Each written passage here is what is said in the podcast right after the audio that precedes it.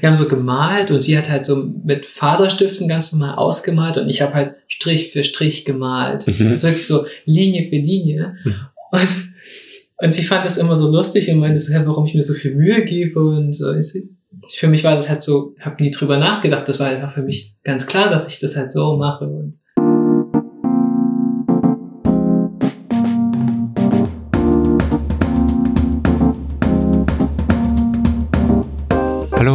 herzlich willkommen bei Bin ich süß-sauer Folge 3. Ich bin Songun und spreche mit queeren asiatischen Menschen in Deutschland über unser Leben, Herausforderungen und Träume. In der letzten Folge habe ich mit Inson Kim gesprochen. Sie ist in den 70er Jahren aus Südkorea nach Deutschland gekommen und hat als Krankenschwester gearbeitet, Theologie studiert und einen Mann geheiratet. Und sich von ihm trennen gelassen, um mit ihrer Freundin zusammen zu sein. Ihre Geschichte hat sehr viele Leute erreicht und zwar nicht nur die Ohren, sondern auch ihre Herzen. Vielen Dank für eure Rückmeldungen.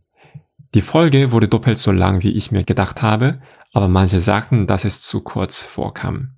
Bitte hört die Folge und lasst uns hoffen, dass Ihre Autobiografie, die dieses Jahr auf Koreanisch erscheint, auch ins Deutsche übersetzt wird. Unser Gast heute ist Dirk Pham, ein wirtdeutscher Künstler.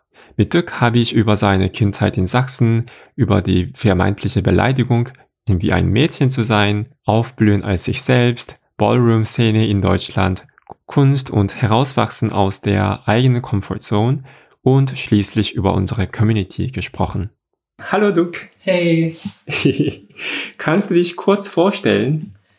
Ja, also ähm, ich bin Duck. Ähm, ich bin 28 Jahre alt, wohne in Berlin und arbeite derzeit als freischaffender Künstler und ähm, Performer. Bin ähm, vietnamesischer Abstammung und aber hier in Deutschland aufgewachsen. Du bist in Sachsen aufgewachsen. Richtig. Und wie Ähm, war's?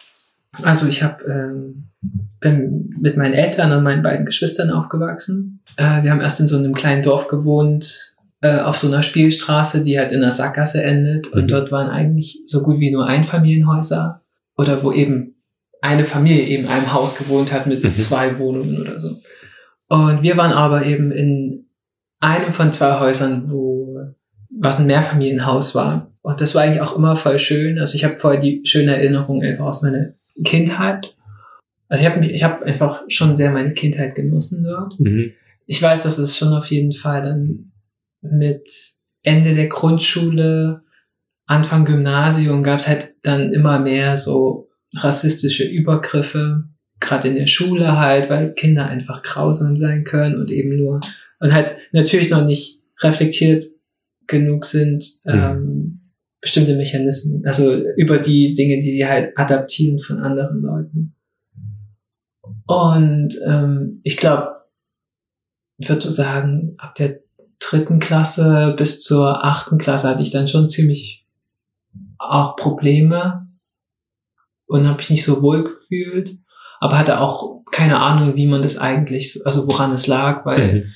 so Begriffe wie Rassismus ähm, kannte ich halt früher nicht. Also das gab es einfach nicht und deswegen hat man oder hatte ich eben immer gedacht so okay, wenn jetzt die anderen irgendwas so zu mir sagen, was mich irgendwie verletzt, dann wird es wahrscheinlich einfach ähm, meine Schuld sein. Ne? Also Mhm. Das, da ist man halt als Kind auch so voll wehrlos. Aber es gab dann auch keine richtigen AnsprechpartnerInnen, weil mit meinen Eltern habe ich über sowas nicht geredet. Mhm.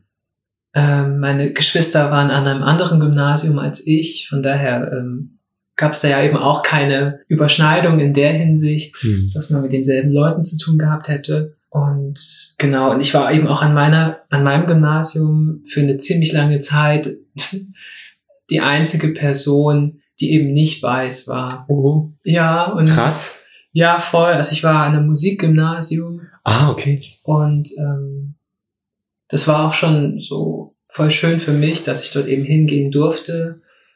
Aber es war halt trotzdem dann schwierig, ne? Und erst dadurch, indem ich, in dem Moment, als ich mich halt musikalisch eben auch durchsetzen konnte zwischen, äh, äh, in, in diesem, in diesem ganzen Konkurrenzkampf, erst dann ist auf einmal, sind so diese ganzen ähm, verbalen Angriffe weggeblieben. Aha. Und dann wurde ich auf einmal so gewertschätzt. Mhm. Du musstest dich quasi einmal beweisen. Ja, genau. So. Und ich glaube, das ist aber auch bis heute immer noch so, kann auch so ein bisschen problematisch sein, weil ich natürlich immer noch voll internalisiert habe, dass ich halt durch Arbeit Mhm. nicht nur Anerkennung als Arbeitskraft bekomme, sondern eben auch dann menschlich und letztendlich nur ich damals die Bestätigung dafür bekommen habe, dass nur durch Arbeit ich einen Wert besitze. Ich kann das total gut nachvollziehen. Als ich in der siebten Klasse war oder davor eigentlich ist meine Familie quasi pleite gegangen Mhm. und wir hatten echt kein Geld mehr und ich brauchte für die neue Schule ähm, Schuluniform zu kaufen, aber also Winteruniform konnten wir kaufen, aber für Sommer reicht das Geld einfach nicht. Dann hatte meine Mutter, ähm, es gab so einen Bazar oder so, ne? Und da hatte ich so ein extra Teil gekauft für Sommer und das war aber so wie ein bisschen aus ähm, klischeehaftem Bild aus dem Film, sondern mit Risse und mit genäht. Also man konnte so ne, sehen, dass es nachgenäht wurde. und so, ne? Und aber dann, mein Vater hat auch Job verloren und dann müssten wir aber zu anderen Stadtteil umziehen, weil wir dort umsonst wohnen durften. Aber das war ausgerechnet mitten im Gangnam, also diese reichste Viertel in, in Seoul, in Südkorea. Ja. Und da war es, da ging es mir auch sehr ähnlich. Also ich war dann plötzlich der Neue, der Eindringling, von dem niemand wusste. Und ich war zum Glück gut in der Schule und ich habe quasi durch meine Prüfungsleistungen mich bewiesen. Und ich hatte nicht diese fancy Klamotten, also die anderen Kinder hatten immer so total schöne Klamotten an und die gucken auch immer so, wenn du was Neues anhattest, so immer direkt so, ah, wo ist es her? Welche Marke hat, welche Marke ist es so? Ja. Mhm. Und ich konnte quasi das durch meine Leistung abwehren. Aber deshalb konnte ich auch nicht so einfach Freundschaft schließen, weil ich niemanden einfach zu uns nach Hause ähm, bringen wollte. Bring- So, ne? mhm. Ja. Hm. Ja, das ist bei mir auch so ein bisschen geblieben, dass ich immer durch die Leistung mich selbst beweisen will oder so. Ja, genau. Ich habe auch immer so das Gefühl, dass man dann so auf einmal wie so eine Bringschuld kommt oder so in, in den Zwang, sich rechtfertigen zu müssen, warum man überhaupt da ist. Mhm. In, in den Momenten, wo ich halt Dinge erreicht habe, also zum Beispiel, dass ich jetzt im Ausland arbeiten konnte und dort eben auch ähm, als Künstler ausstellen durfte oder bestimmte ähm, Stipendien ähm, bekommen konnte, dass ich da eigentlich, ich freue mich dann schon so voll darüber, aber habe gleichzeitig auch immer so das Gefühl, fuck, ich muss jetzt halt, ich muss jetzt halt noch so noch mehr leisten, weil, ähm, genau, weil niemand würde doch einfach mir nur so irgendwas geben, also, und da muss ich mir aber auch immer wieder sagen, okay, du, hör auf, Mhm. sondern genieß das jetzt und Mhm. sieh halt, dass, ähm, ja, dass es auch solche Momente gibt, wo äh, Leute deine Arbeit honorieren und letztendlich du nicht nochmal irgendwas extra draufsetzen musst. Mhm. Mhm. Und das ist eigentlich so halt ein unbekanntes Gefühl, aber halt voll das schöne Gefühl. Ja. Das klingt total blöd, aber ich fühle mich auch am meisten durch Geld bestätigt von meiner Arbeit. Ich schreibe auch halt gerne Ja. Texte so. Und ich hab, schreibe manchmal auch für mich so ein bisschen, aber am meisten denke ich, ah, meine Arbeit wird wertgeschätzt, wenn ich ähm, für meinen Text ähm, Geld bekomme. Ja. Das ist so, so direkte, einfach, ja, un, unverkennbares Zeichen von Wertschätzung. So. Mhm, ja. Davon kann ich leben, oh Gott. So. Ja, ist schon krass, so ein, so ein stabiles, also einfach so ein ganz stabil, ein stabiles Einkommen zu haben, dass einfach das Leben so relativ stabil ist, dass man sich anderen Dingen Mhm. widmen kann, als eben nur Geld sorgen. Ja, ich hatte zum Beispiel jetzt die ähm, Begegnung, ich habe einen Anruf bekommen und da wurde ich äh, gefragt, ob es in Ordnung sei, wenn man mich für einen Pre äh, Kunstpreis nominieren würde. Und ich war so, du bist äh, voll bitte fame. was? ich war so, hä? Also in, in meiner Realität kenne ich das nicht, dass Leute darum bitten, ob sie mir Gefallen tun können, sondern also es war irgendwie so, voll schön. ja, es war halt mega rewarding. Mhm. Also ich habe mich so sehr gefreut und habe mich geschmeichelt gefühlt. Was war das für ein, ein Preis? Äh, der heißt Ars Viva. Mhm. Genau, es ist so ein, so ein Kunstpreis der, des Kulturverbands der deutschen Industrie, glaube ich. Mhm. So heißt es. Und wann erfährst du mehr davon, von dem Ergebnis? Wahrscheinlich im März. Ah, okay. Also vielleicht, wenn die Sendung rauskommt, kurz daraufhin, dann bekommst du die Nachricht. Ja, Vielleicht. Zurück zum Thema Schule oder ein bisschen schwierige Schulzeit. Ähm, du hast gesagt, dass du nicht direkt so einen Ansprechpartner oder Partnerin hattest. Konntest du das später ein bisschen, wie soll ich sagen, kompensieren oder gab es dann jemand dann doch, ähm, der oder die dich dann ähm, empfangen hatte? Also, also ich glaube, in, in der Schulzeit hatte ich ähm, auf jeden Fall schon auch eine beste Freundin, die auch bis heute immer noch meine beste Freundin ist. Mhm. Ähm, und wir hatten auf jeden Fall Themen, die ich mit ihr sehr gut besprechen konnte. So ganz, ganz alltägliche Schulprobleme, die man halt so hat. Mhm. Und aber ähm, dann gab es auch wiederum andere Probleme, die, die erst so viel später als Probleme für mich bewusst geworden sind. Und ähm, ich dann einfach durch die Kunst halt jetzt viel davon verarbeiten kann, was vor allem auch eben meinen Background angeht als ähm, Kind von vietnamesischen äh, GastarbeiterInnen, ehemaligen. Mhm. Genau. Und das war mir früher als Kind zum Beispiel gar nicht bewusst. Oder dass ich eben diese internalisierten Rassismen selbst einfach so praktiziert hatte, mhm. dass ich das eigentlich erst jetzt so verstehe und äh, also immer mehr so realisiere, wie schlimm das eigentlich auch wiederum für meine Eltern noch gewesen sein muss, zu sehen, dass eben ihr eigenes Kind sich so voll gegen ihre Kultur wehrt. Aha. Zum Beispiel, wenn du sagen möchtest, kannst du Beispiel nennen? Mm, ich wollte zum Beispiel nie auf Community-Events gehen. Mhm. Ich habe versucht, so viel, also jeglichen Kontakt eigentlich mit ähm, asiatisch äh, aussehenden Menschen zu vermeiden, um letztendlich meine eigene Herkunft irgendwo auch verleugnen zu können oder äh, vertuschen zu können und letztendlich mich nur mit, mit weißen Menschen zu umgeben. Und ähm, ja, ich habe, ich wollte immer einen deutschen Namen haben. Mhm. Ähm, ich habe meine Eltern dafür geblamed, dass ich halt, dass sie halt nicht deutsch waren. Mhm. Ähm, ja, genau. Und, und das merke ich erst heute alles, wie wie äh, toxisch das alles ist und genau, aber ich als Kind das halt auch überhaupt nicht anders prozessieren konnte. Es kommt ja nicht nur von dir, sondern das ist ja Resultat davon, was du von deiner Umgebung oder von deiner Gesellschaft, von deiner frühen Kontakte zur Gesellschaft ähm, mitbekommen hast, dieser Wunsch. Ja, voll, genau. Ja. Also es ist halt immer dieser Wunsch nach dazugehören zu dem Umfeld, was mich halt umgibt. Und wenn das aber einem immer wieder so signalisiert, dass man ja trotzdem irgendwie anders ist, mhm. obwohl man eigentlich dieselbe Ausbildung durchgeht, ähm, dasselbe Umfeld hat, dann ist das halt irgendwie ziemlich frustrierend als Kind. Und dann, ich wurde mir halt dann schon ziemlich früh, mir früh darüber bewusst, dass ich halt eben anders aussehe als die anderen in meinem, in meinem Umfeld. Und ja, und ich, als Kind hat man, glaube ich, vielleicht noch so ein bisschen den, den Schutz, in Anführungsstrichen, dass man das halt nicht versteht. Mhm. Aber gleichzeitig ist dieser Schutz auch wiederum so voll schlecht für einen, weil man halt dann natürlich diese Wünsche irgendwo auf einmal entwickelt, dazugehören zu wollen und sein, sein, seine eigene äh, Existenz so in Frage zu stellen. Wie ist dann wird deutsche Community so organisiert? Ist das auch so ähnlich wie koreanische Community, das nämlich total auf Kirche fokussiert ist oder wie ist das so? Ich fange ja jetzt erst so Schritt für Schritt an, mhm. eigentlich so mehr über diese Thematik ähm, zu lernen und zu erfahren.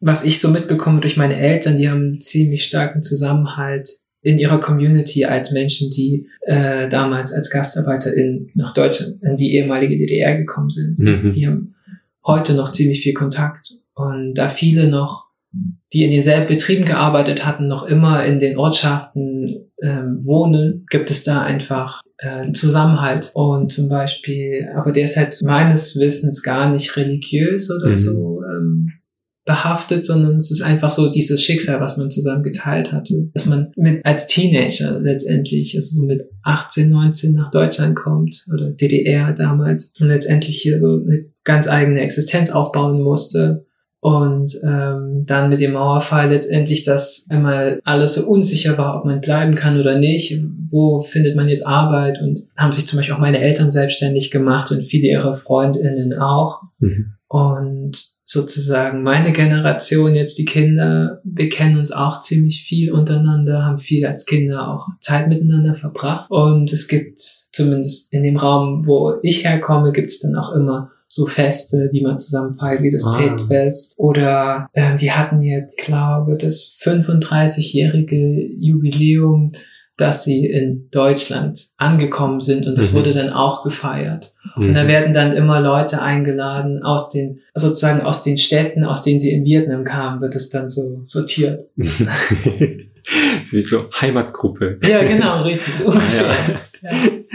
Ich meine, wenn die ehemaligen Gastarbeiterinnen mit 18, 19 nach Deutschland gekommen sind, dann sind sie auch hier im gewissen Sinne zusammen aufgewachsen. Ja, eben, genau. Und ich, ich glaube, das ist genau das, was ich eben meine mit, das verbindet sie halt so sehr. Mhm. Die haben ihr Erwachsenwerden unter ganz anderen Bedingungen als andere Menschen ähm, haben sie dort erlebt und, und das schweißt halt zusammen.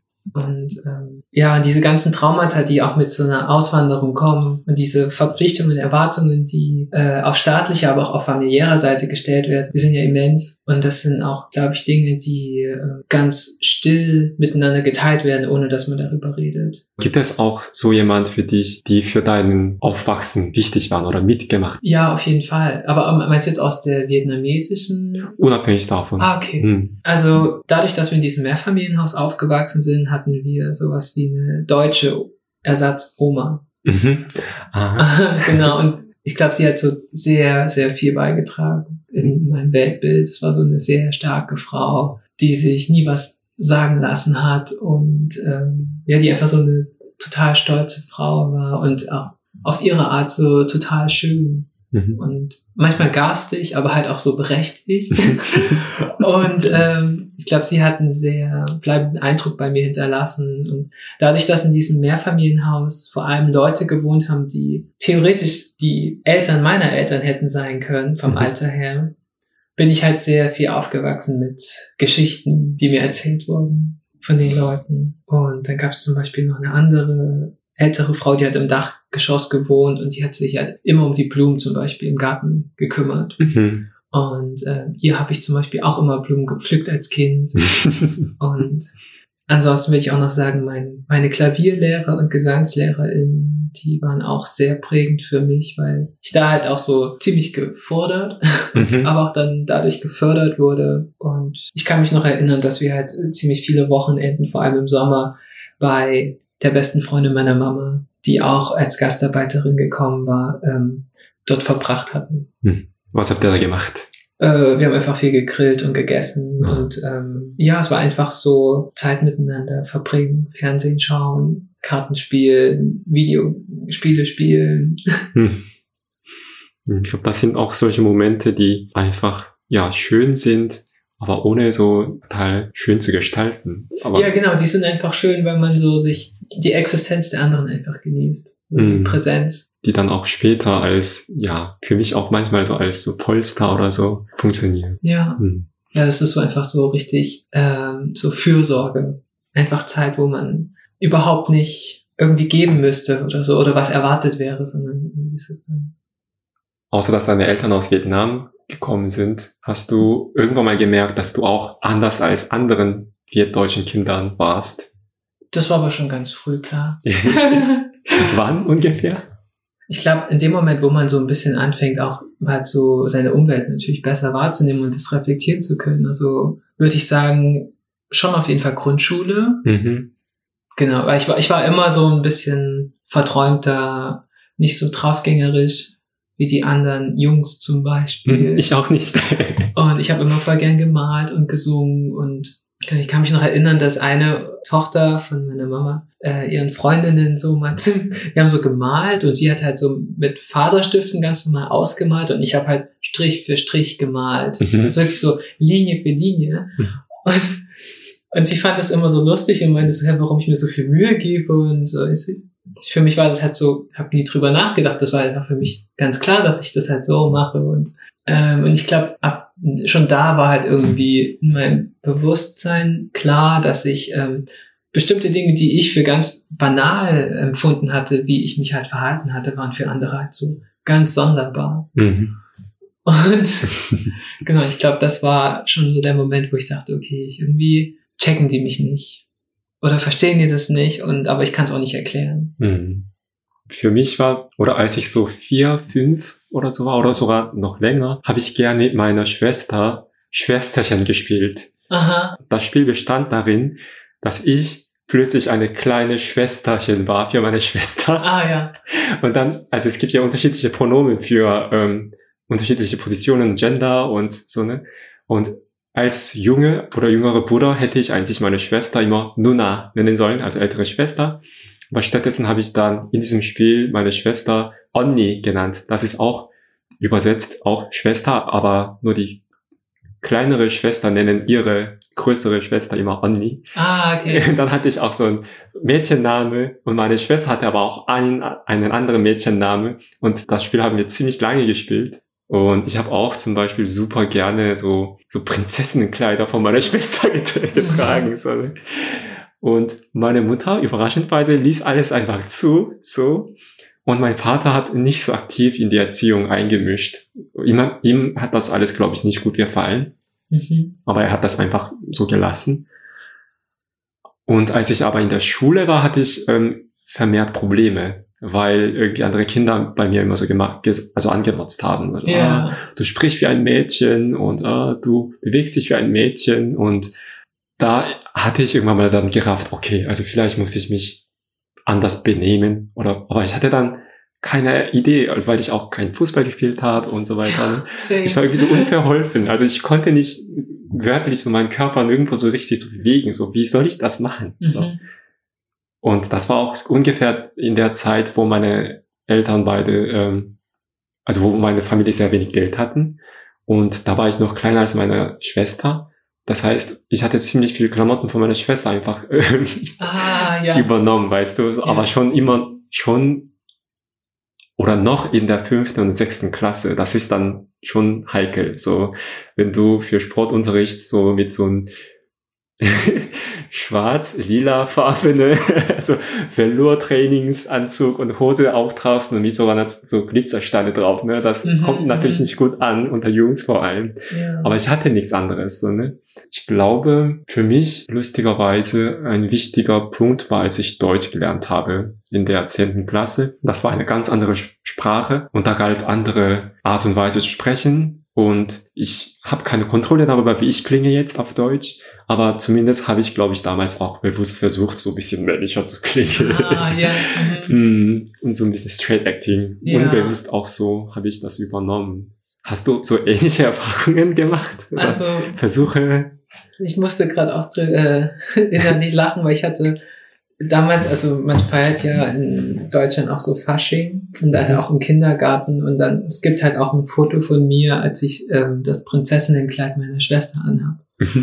Und ich weiß noch, ich kann mich erinnern, dass ich dieses Kleid anhatte, aber ich weiß nicht mehr, wie es genau dazu gekommen ist. Aber ähm, ich glaube, meine Mama hatte das auch so vorgeschlagen. Sie hatte auch nichts dagegen und mein Papa hatte auch wie bei dir eigentlich so wenig ähm, Aktion, äh, war wenig aktiv in, in der ähm, Erziehung eigentlich, weil er so mehr für äh, das Geld verantwortlich war. Mhm. Und ich hatte halt, war nie so draufgängerisch und hatte deswegen dann mehr Mädchenfreunde.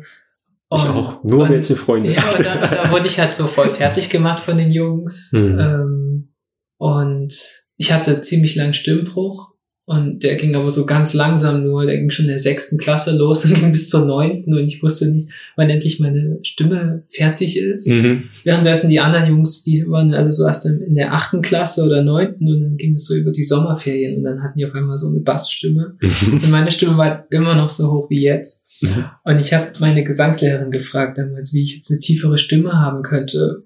Und dass ich halt so schon drunter gelitten habe, weil alle eben auch so ähm, mich so, dass ich so lustig gemacht habe über meine Stimme, weil sie halt so hoch ist und dass ich, ich werde auch heute immer noch am Telefon äh, missverstanden.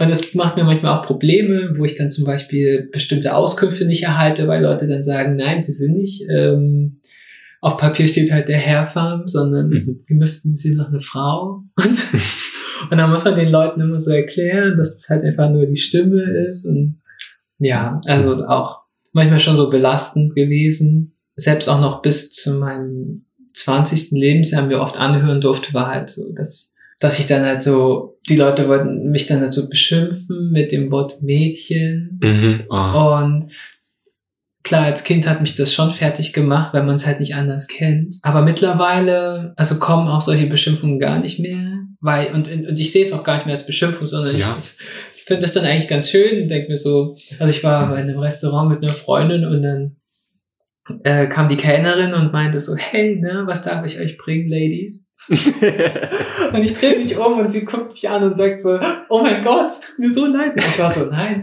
aber es war in Ordnung. Meine Ehre. Also Dankeschön.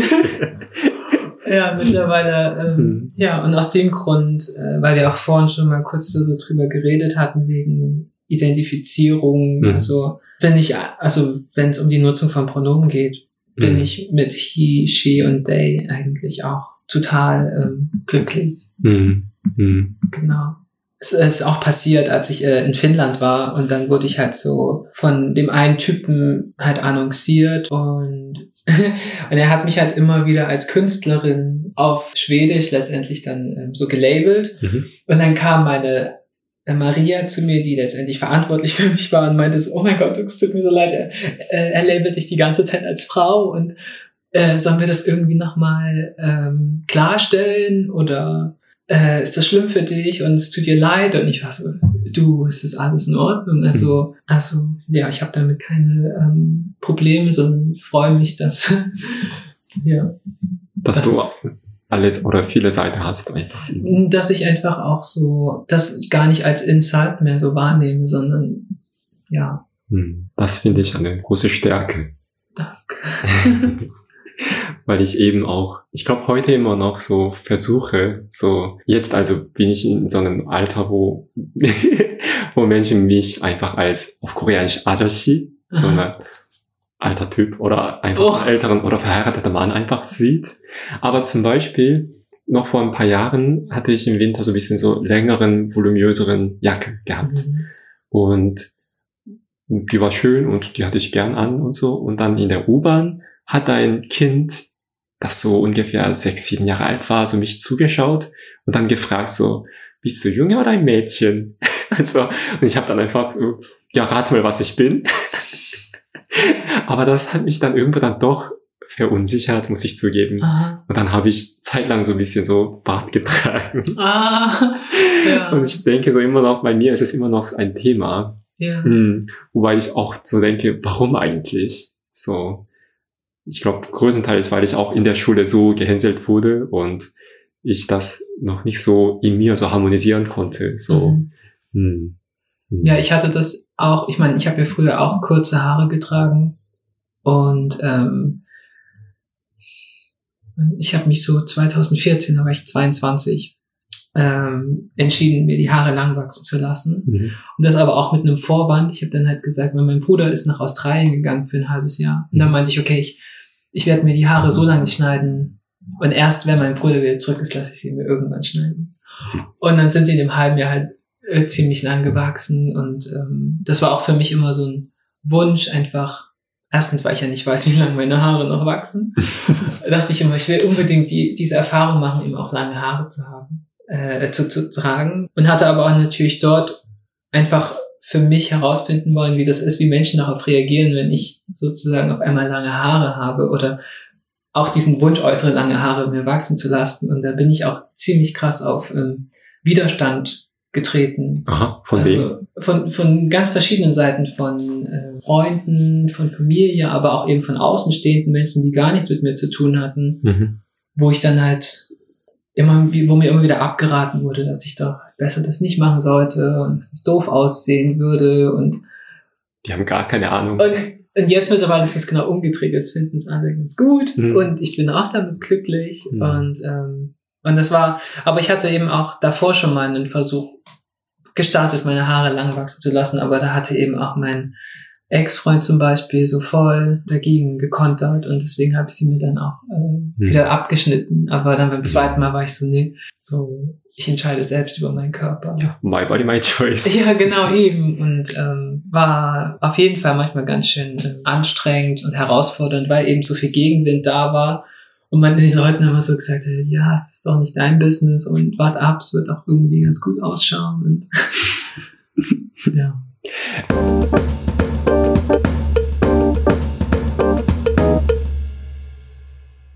Du, kannst du kurz erklären, was Ballroom bedeutet?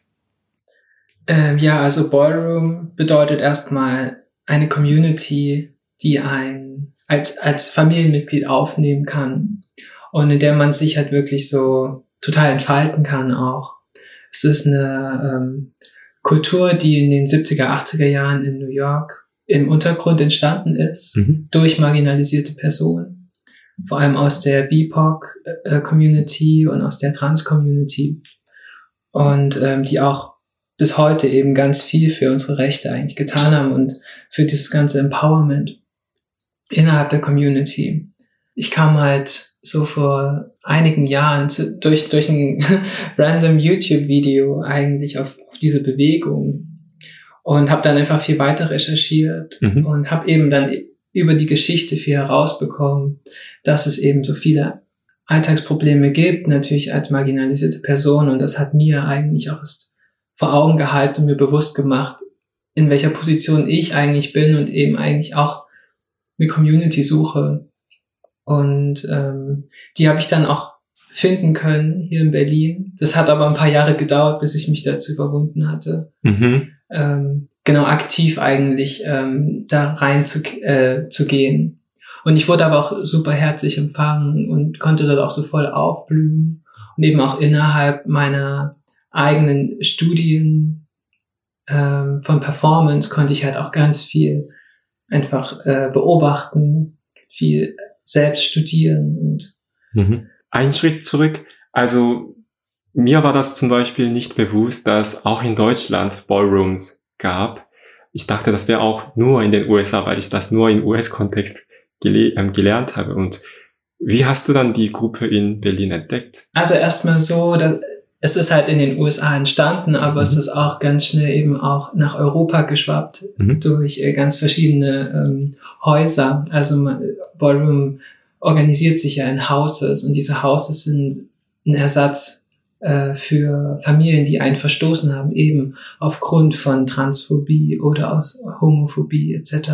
Und dadurch ist es, gibt es sozusagen sogenannte Chapter und diese Chapter, ähm, dann gibt es zum Beispiel ein ähm, französisches Chapter oder ah. ein deutsches Chapter von, von einem jeweiligen Haus. Mhm. Ähm, und ich kam hier in Deutschland eigentlich durch die Recherche dazu. Also Genau, und bin dann hier in Berlin fündig geworden und konnte Workshops mitmachen. Dann gab es auch ähm, immer mehr ähm, Balls auch. Das sind sozusagen diese Wettbewerbsevents innerhalb der Ballroom-Szene, mhm. wo eben ganz viele verschiedene Members von verschiedenen Häusern zusammenkommen und sich gegenseitig ähm, battlen. Wie heißt dein Haus? Oder wie hieß dein Haus? Also ich bin in gar keinem Haus. Aha. Wahrscheinlich, weil ich einfach nicht so fleißig genug oder nicht so engagiert genug war, weil ich einfach ähm, doch eben dann noch mehr in der Kunst einfach verankert bin und mhm. letztendlich ähm, keine zeitlichen Ressourcen mehr hatte. Aber ich bin besuche immer noch sehr gern die Boards und ähm, versuche auch zu helfen, wo ich kann. Du hast ja erzählt, als du in Berliner Ballroom endlich gelandet warst, ja. dass du dann voll aufgeblüht hast. Ja. Kannst du das ein bisschen genau erzählen? Also wie bist du aufgeblüht? also eben gerade in dem Wunsch, mich so selbst ausdrücken zu können. Und sei es eben nur, dass ich jetzt lange Haare dann tragen konnte oder wollte. Hm. Darin hat mich halt zum Beispiel Borum voll unter, unterstützt und gestärkt, dass ich ähm, diesem Wunsch auch nachgehe und letztendlich ja, mich da einfach so für mich weiterentwickeln kann und auch so ganz viel körperliches Bewusstsein zu entwickeln. Äh, zum Beispiel in der Kategorie äh, Runway äh, gibt es halt verschiedene Ausformulierungen von European American Runway etc. Mhm. Und so für mich einfach zu, selbst entscheiden zu können, wie ich an welchem Tag laufen ah. möchte, war für mich einfach so ein Empowerment auch. Welche Kategorien gibt es oder hast du mitgelaufen und was ist deine Lieblingskategorie? Also es gibt ziemlich viele Kategorien. Ballroom ist eigentlich mit so, hat so mit Old Way angefangen und danach mhm. kam New Way. Also Old Way ist sehr inspiriert durch Martial Arts, mhm. ähm, durch sehr viel ähm, ja, so Covers, mhm. daher auch das Vogue-Cover und der Name. Ah. Ähm, danach kam New Way, das halt dann so viel mehr noch ins Stretching ging und ähm, eben über das Überdehnen von, von Körperteilen und um noch mehr so Illusionen zu schaffen. Und dann gibt es Vogue Femme, was dann darauf gefolgt ist, äh, was halt eben auch ein sehr expressiver Stil ist. Kategorien haben dann wiederum bestimmte Regeln, denen mhm. man dann folgen muss. Aber dann gibt es auch ähm, Kategorien, in denen man sich battelt, die sind dann so Runway, mhm. äh, wo es eben viel um die um das Kostüm geht, was man dann präsentiert. Mhm. Es gibt Face, es gibt Sex Siren, es gibt Body und es gibt so, also es gibt einfach unzählige Kategorien. Mhm. Und ähm, meine Kategorien, in denen ich halt vorwiegend früher gelaufen bin, waren halt Runway mhm. und auch ähm, Face. Mhm. Aber irgendwo bin ich da dann auch ausgestiegen und bin dann mehr in äh, Bizarre gegangen. Und Bizarre ist eine Kategorie, wo es eben sehr um das Kostüm geht und wo ich dann wiederum auch meine ganze Kreativität und Handfertigkeit eigentlich einbringen konnte. Mhm. Das, also ich hatte das noch nie so gedacht, dass, dass man selbst entscheiden kann, welche Kategorie eine Person gerne laufen möchte. Das ist, das ist für mich eine, wie soll ich sagen, ein ganz neuer Blick. Ich dachte so bisher, also ich bin noch nie in einem Ballroom ähm, gewesen oder daran teilgenommen, aber meine Vorstellung war, es gibt nur so begrenzte Möglichkeit oder begrenzte Kategorien, die ich laufen könnte. Mhm. Prinzipiell, eben weil ich begrenzt bin. So in, keine Ahnung, in meiner Körperhaltung, in meiner körperlichen Form oder mhm. Aussehen oder Beweglichkeit. Und vielleicht wenn man unbedingt ähm, die, die Kategorie gewinnen will, dann sollte man auch strategisch eine Kategorie aussuchen. Aber was du gesagt hast, klingt mir so, im Prinzip kannst du zu jeder Kategorie laufen. Du entscheidest einfach selbst. Ja, also du entscheidest halt schon selbst, aber immer auch im auf äh, Hinblick darauf, wo du die meisten Skills hast. Mhm. Genau. Und mhm. das war bei mir dann eben auch, dass ich gemerkt habe, dass Bizarre eigentlich für mich so die Kategorie war, in der ich mich so am meisten ausdrücken konnte, eben weil ich meine künstlerischen Fähigkeiten dort so sehr einbringen konnte. Mhm. Aber also ich wollte auch eh noch so sagen, dass ich ich bin so 2015, 16 so in diese Szene in Berlin eingetaucht und bin dann aber eben aufgrund meiner ähm, meines Jobs sozusagen habe ich das nicht mehr so viel weiterverfolgen können und ich gehe halt immer noch voll gern auf Balls und mhm. ähm, finde es total spannend, dass ich die Stile auf einmal wirklich auch so technisch nachvollziehen kann, also im Kopf und so ähm, Geschichten darin lesen kann und Illusionen sehen kann. Und ähm, genau, bin, bin auch der Szene immer noch so sehr verbunden. Aber es gibt auf jeden Fall auch andere Menschen, die auf jeden Fall noch so viel mehr zu, zu Ballroom sagen könnten und wahrscheinlich auch noch viel mehr dazu entitled sind, weil ich letztendlich also ich war zwar in so einem Kiki-Haus mhm. oder in zwei Kiki-Häusern.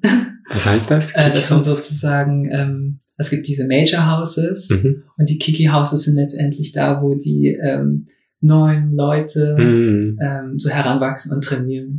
und das ist halt so ähm, noch mit so mehr Freiheit verbunden und letztendlich äh, sind die dann noch so sehr experimentell mhm. und, ähm, und nicht so streng in der Bewertung. Und man kann sich halt so ausprobieren, so welche Kategorien für einen passen und welche nicht. Und deswegen, ich war halt so in zwei Kiki-Häusern, aber jetzt eben auch nicht mehr. Hm. Das klingt aber eigentlich für mich, also nicht wertend, aber für mich klingt das wirklich nach Freiheit. Also viel zu experimentieren und alles mal zu auszuprobieren. Ja, absolut. Also man, man kommt auf jeden Fall gut an so auch seine eigenen Grenzen, körperlich als auch eben rein ähm, von, von der eigenen Philosophie her. Hm. und von seiner Kreativität. Genau. Und ich weiß nicht, also vielleicht, wenn, wenn jemand da so noch mehr Interesse hat, kann man auf jeden Fall auch noch so andere Referenzen vielleicht irgendwo noch ähm, platzieren. Mhm. Also ich hätte, wo finden die Balls in Deutschland statt? Äh, ganz unterschiedlich. Also es gab jetzt Balls in Berlin, aber auch ähm, in Dresden. Es gab Balls in Köln, in Düsseldorf. Ah. Genau. Und in Hamburg. Mhm.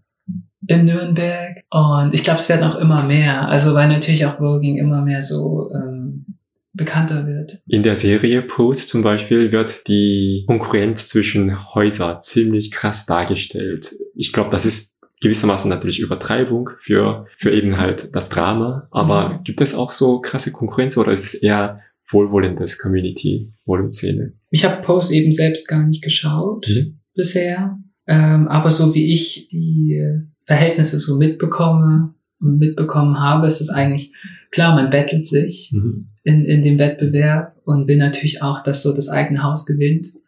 Aber trotzdem ist es immer, oder versucht man, dass es immer auf einer trotz herzlichen Ebene bleibt. Und eben, weil wir alle in dem Sinne dieser Community dann so angehören und ähm, bestimmte Probleme auch miteinander teilen. Und da wäre es ja eben kontraproduktiv, wenn man sich dann noch gegenseitig irgendwie fertig machen würde. Das heißt, wenn jemand jetzt durch die Sendung Interesse entwickelt hat, da sollte man nicht irgendwie Angst haben, dass man von Anfang an total fertig gemacht wird. Nee, überhaupt nicht, nein. Es ist ja auch, man, man versucht natürlich daraus auch eben Safer Spaces zu, ähm, äh, anzubieten mhm. und zu generieren. Was sind deine Medien als Künstler? Ähm, ich arbeite eben ganz vielseitig. Das liegt daran, weil ich mich so selbst als äh, Konzeptkünstler eher einordne und dadurch eben die Umsetzung immer ganz offen liegt. Also ich arbeite manchmal mit Fotografie, mit Video, aber auch viel mit Skulptur und Installation. Aber ich habe zum Beispiel letztens auch ähm, eine Komposition gemacht. Mhm. Und dadurch ist es halt immer so ganz verschieden. Oder ich arbeite auch mit Performance. Ja. Mhm. Und mit Poetry habe ich auch gearbeitet. Mhm. Ganz schön vielseitig. Was ist dein Lieblingsmedium? Ähm, am liebsten arbeite ich, glaube ich, mit Textil. Mhm. Ähm, ist aber auch so, weil ich immer schon so eine Leidenschaft hatte für das Textile als Material. Letztendlich aber nie wirklich wusste, wie man näht. Mhm. Und das dann aber ähm, in einer Kunstresidenz ähm, beigebracht bekommen habe und seither so ein, auf jeden Fall so noch so ein Hype habe, einfach zu nähen und eben so sogenannte Soft Sculptures ähm, zu entwickeln. Das heißt, du entwirfst dann Strukturen aus Textilien und Genau, richtig. Also nicht, nicht nur Strukturen, sondern eher Skulpturen, aber manchmal eben nicht mal aus so ganz konventionellem Textil, sondern dann Dinge, die man eben auch so einfach findet, wie zum Beispiel ähm, Gummibänder mhm. oder ähm, ähm, ich habe zum Beispiel auch Skulpturen aus Plastik gemacht oder aus ähm, Naturmaterialien wie Steinen und äh, dann noch Draht dazu genommen. Mhm. Wie hast du denn die Kunst für dich entdeckt? Was war der Grund? Ähm, also ich war immer schon so in vielen kreativen Bereichen unterwegs. Ich habe ganz viel Klavier gespielt und auch Cembalo und ich habe in verschiedensten Konstellationen ähm, gesungen mhm. und auch in verschiedenen Genres ähm, und habe dann danach aber damit abgebrochen und mhm. habe mich dem Architekturstudium gewidmet. Ah, wusste ich gar nicht. Ja, genau.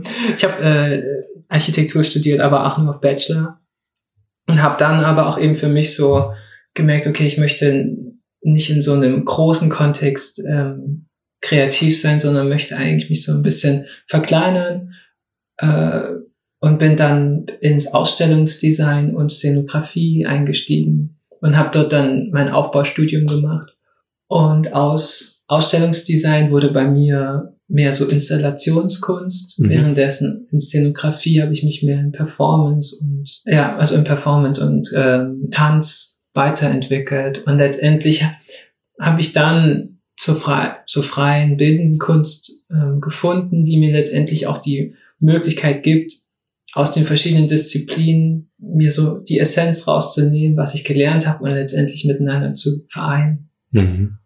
Ich habe einige freischaffende Künstlerinnen als Freunden, Freundinnen Und was mich total beeindruckt hat bisher ist, wie selbst organisiert sie alle so sind. Also ja, voll. Eben, ja, eben weil man nicht irgendwie mit einem monatlichen Gehalt erwarten, erwarten kann, ähm, müssen die Menschen halt auch auch manchmal ein Jahr im Voraus planen und ja. so. Und wie ist das denn bei dir? Also ich kann sowas total schlecht machen, deshalb bin ich einfach froh, dass ich in einer Struktur drin bin, wo ich einfach ja vorgemachten Zeitplan nachgehen muss. Ähm, kommst du klar damit, also mit Selbstorganisation und Zeitplan? Äh, ich glaube jetzt immer besser. Ich habe mir schon früher viele Gedanken darüber gemacht, dass eben wahrscheinlich meine finanzielle und, und meine Arbeitssituation nie wirklich stabil sein wird und dass ich deswegen so viel vorsorgen muss. Also habe ich schon eigentlich während meines Studiums angefangen, ähm, mich außerhalb der Universität mir ein Netzwerk aufzubauen. Deswegen bin ich dann auch von Karlsruhe nach Berlin gezogen, um letztendlich hier so eine größere Base mir aufbauen zu können. Und das trotzdem immer noch im Schutze des Studierendendaseins. Und, ähm, und ich glaube jetzt so nach, also ich bin vor drei Jahren hierher gezogen, mhm. habe jetzt aber erst meinen Abschluss gemacht. Das heißt, ich hatte so drei Jahre Zeit, mich auszuprobieren, ohne eben, dass die Krankenkasse, das Finanzamt etc. vor der Voll Tür steht. Alles vorgeplant. so Stress macht. Mhm. Und ich hatte das Glück, dass ich so tolle Menschen kennengelernt habe hier in Berlin durch die unterschiedlichsten ähm, Strukturen, ähm, dass ich nach meinem Abschluss eigentlich nicht das nicht vor dem Problem stand, was mache ich jetzt, sondern es ging bei mir halt nahtlos dann direkt ins Arbeitsleben und man hat dann eben Projekte, die man so im Voraus schon plant, aber es gibt immer wieder so kleinere Produktionen, die sich dann spontan ergeben. Mhm. Also beispielsweise ist es jetzt auch bei mir so, dass ich im nächsten Jahr auch ziemlich viele äh, Projekte mitmachen darf und letztendlich mir rein ähm, zeitlich mhm. oder äh, rein projektmäßig keine ähm, Sorgen machen muss, sondern einfach jetzt wirklich so mich künstlerisch ausüben, äh, ausleben darf. Mhm. Was könntest du den angehenden freischaffenden Künstlerinnen als Tipp geben? Was ich auf jeden Fall an, ans Herz legen würde, ist aus, der, aus ihrer eigenen äh, Komfortzone herauszukommen und sich wirklich so präsent, also präsent zu sein in verschiedenen Kontexten, sich zu bewerben für Residenzen, für Stipendien, für Ausstellungen etc weil das einfach auch eine wichtige Übung ist. Man kann halt nicht damit rechnen, dass Leute auf einen immer zukommen. Und ähm, das konnte ich eben viel lernen in der Zeit, als ich ähm, noch studiert hatte, weil ich mir einfach den Freiraum genommen hatte und gesagt habe, okay, ich ähm, studiere jetzt zwar hier in meiner Hochschule, habe aber alle Möglichkeiten und Freiheiten eben auch woanders zu leben und letztendlich dort ähm, eine eigene Praxis zu entwickeln. Und ich glaube, deswegen ist es ganz äh, wichtig, gerade wenn man noch im Studium ist oder in der Ausbildung ist, dass man ähm, die Konditionen gut studiert von der Institution, in der man eben lernt, weil man so das Beste daraus auch ziehen kann und letztendlich auch für sich ähm, das so nutzen kann, dass man wirklich dann später einfach ähm, nicht so Schwierigkeiten hat ich bin total beeindruckt, weil was du gesagt hast, nicht nur an den angehenden Künstler, Künstlerinnen betrifft, sondern auch eigentlich Menschen in generell. Ich, ich bin auch so ein Mensch, der total sich an seinem ähm, Komfortzone total festhält und ich bin ein paar Jahre älter als du. und ich habe aber jetzt den Eindruck oder den, ich weiß einfach, dass ich erst letztes Jahr, also 2019, mich endlich aus meinem ähm, Komfortzone rausgetraut habe. Und das war unglaublich befreiend, aber auch unglaublich beängstigend. Ja, absolut. Das ist halt immer so voll das Risiko auch, ne? Weil man überhaupt nicht weiß, wo es hingeht und letztendlich ist es ja schon ähm, einfach irgendwo auch an angenehmer, ähm, so mitzuschwimmen oder letztendlich halt so gehorsam zu sein. Und ich glaube, das liegt bei mir vor allem daran, dass ich ähm, früher eine sehr strenge musikalische Ausbildung hatte und eigentlich wenig hinterfragt hatte. Mhm. Und dann kam mein Architekturstudium, was eben auch keinerlei ähm, Zeit gegeben hatte, um zu reflektieren. Und ich hatte dann immer mehr das Gefühl, dass ich so zur Maschine werde und eigentlich nur noch funktioniere, aber letztendlich gar nicht persönlich wachsen kann, weil einfach nicht die Zeit ist. Und dann war es mir halt so umso wichtiger, nach meinem Bachelorstudium in ein Diplomstudium einzusteigen, wo ich halt noch viel mehr Freiheiten habe. Mhm. Und letztendlich dann auch mal sagen kann, okay, was will ich jetzt eigentlich von diesem Studium? Weil ich gemerkt habe, in meinem alten Studium habe ich fachlich viel gelernt, aber halt menschlich gar nichts. Und das ähm, hat mich natürlich dann in meiner Entscheidung, ähm, in die freie Kunst zu gehen, äh, umso mehr bestärkt zu sagen, okay, ich, ich muss einfach so schauen, was ich will es ist total beeindruckend. Ich bin, ich komme ja selber wie ein, kein so ein Riesenbaby vor. wow, ich bin, ja, dass du so in Kontakt geblieben bist mit dir selbst.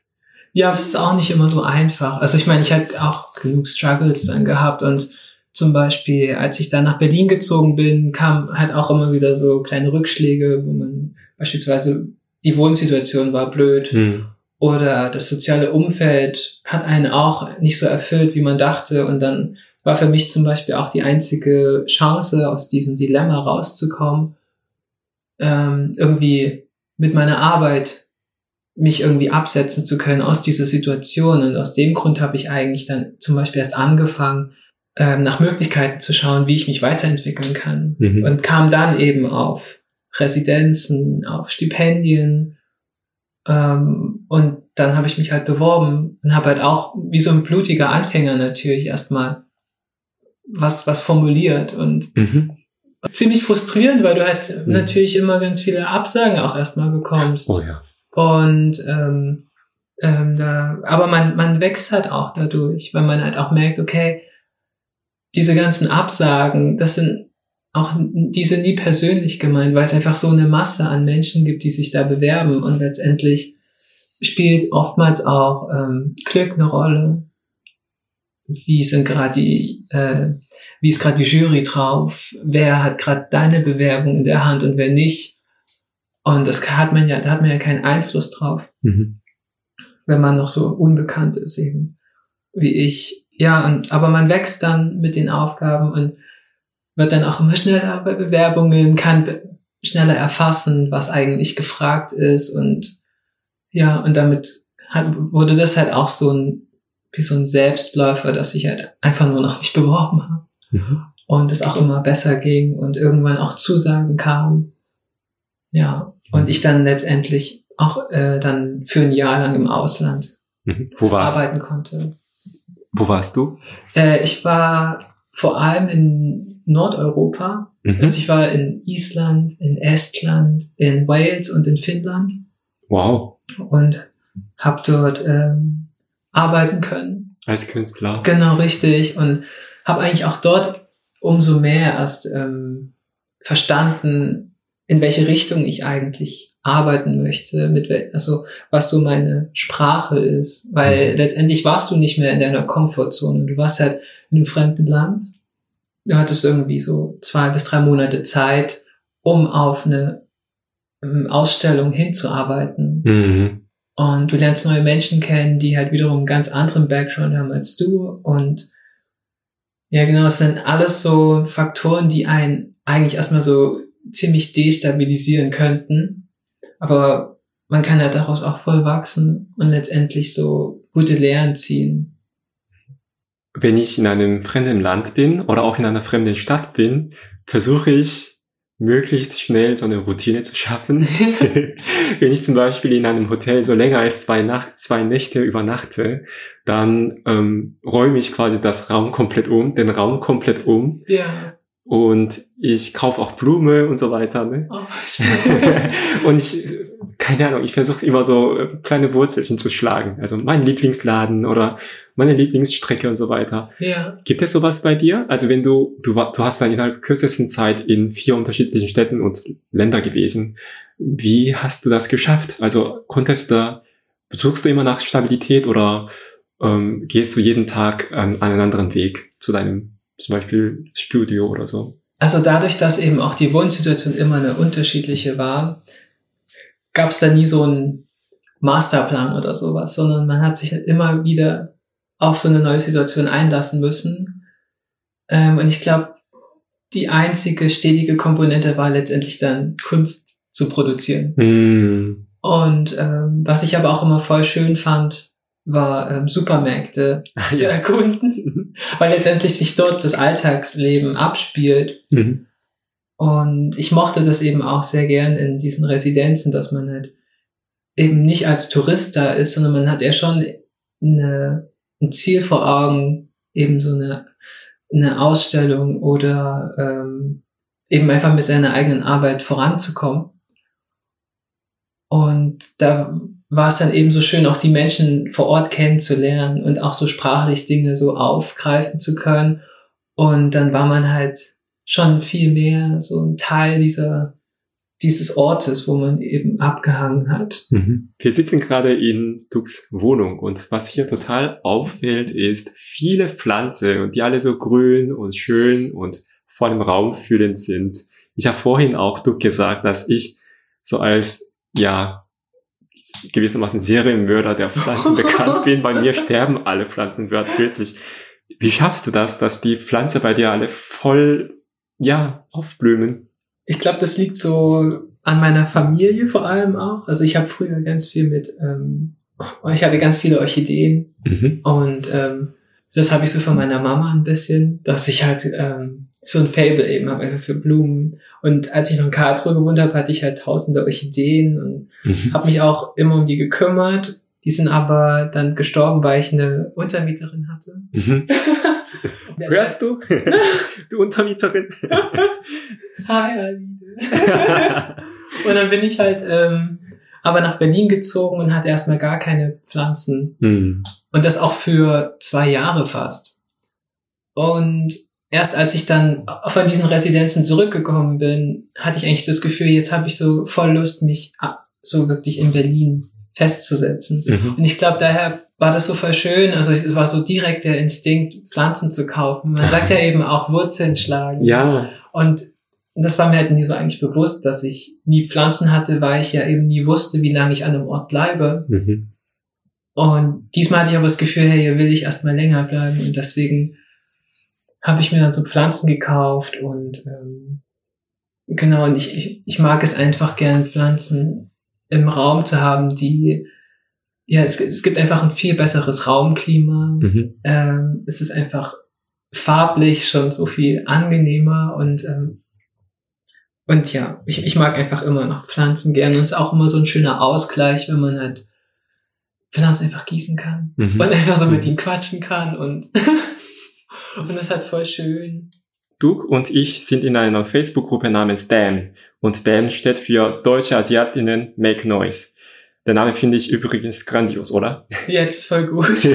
Wann bist du zu dieser Gruppe gekommen? Es muss ein bisschen mehr als ein oder zwei Jahre gewesen sein. Mhm. Ähm, ich weiß auch gar nicht mehr, wie ich da reingekommen bin.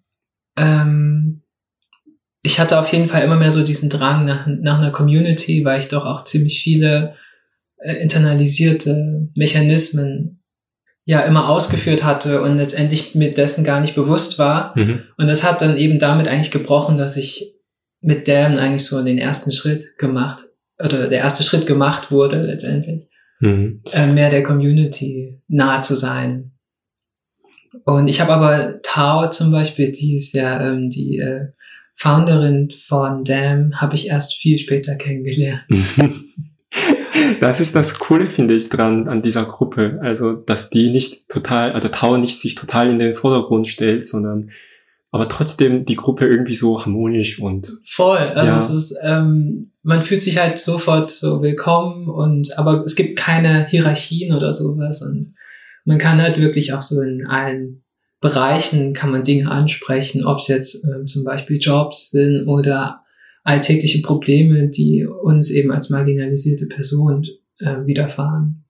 Mhm. DAM ist eine coole Gruppe von Deutsch-Asiatinnen, die sich gerne mit gesellschaftlichen Themen wie zum Beispiel Rassismus, Gleichberechtigung, Feminismus, aber auch mit Kunst und alternativer Kultur auseinandersetzen.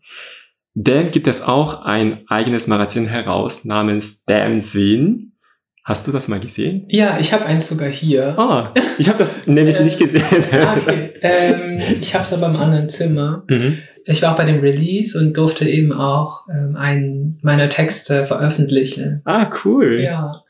Dann noch ein Grund mehr, denn das Magazin unbedingt anzuschauen. Ja, es ist mega schön. Es sind so viele tolle KünstlerInnen dabei. Hm. Und ähm, wie eben auch, also durch die Voicemail, die von Dam und Corientation initiiert ist, ähm, hat man einfach so ein Gefühl von Zusammengehörigkeit, von, dass man eben nicht alleine ist mit diesen ganzen Problemen und eben auch sehen kann, wie andere Menschen mit diesem Problem, ähm, wie sie die Probleme verarbeiten. Hm.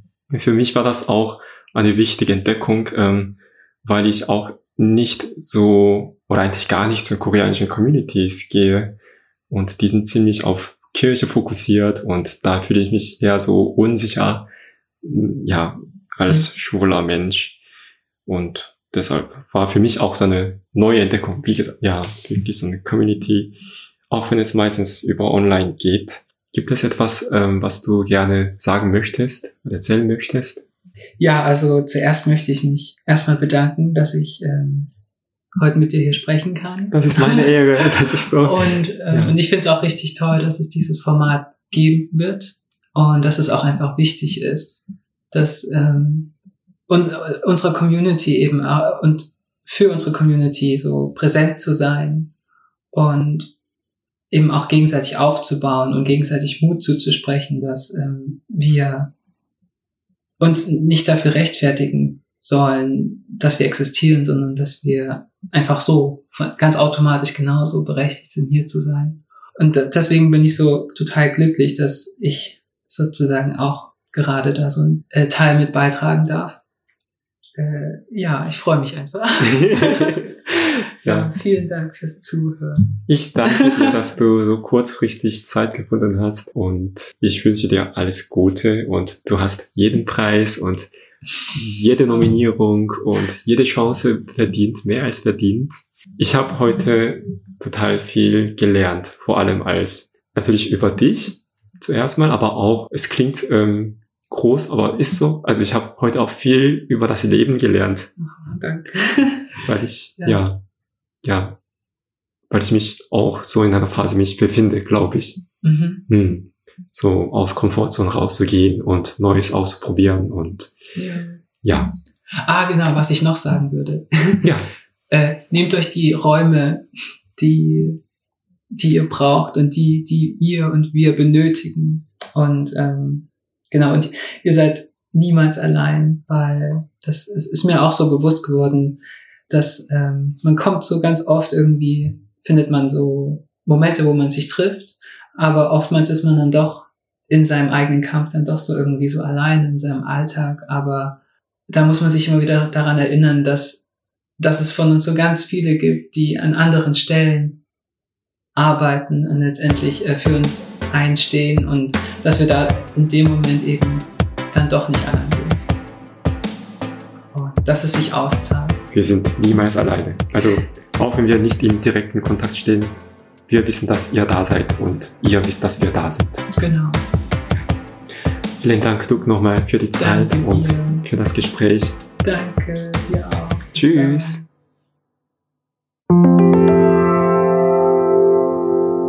Am 20. und 21. März findet in Berlin das erste Migration Festival statt. Mai mit MY. Das Ziel ist, die Migrationsgeschichte aus der Perspektive der migrantischen Menschen selbst zu erzählen und diese auch für so viel wie möglich Menschen zugänglich zu machen. Ihr findet bereits schöne Posts auf Facebook und Instagram unter dem Hashtag Migration mit MY. Am 24.04. findet das vierte Asian Artist Meetup in Düsseldorfer Schauspielhaus statt.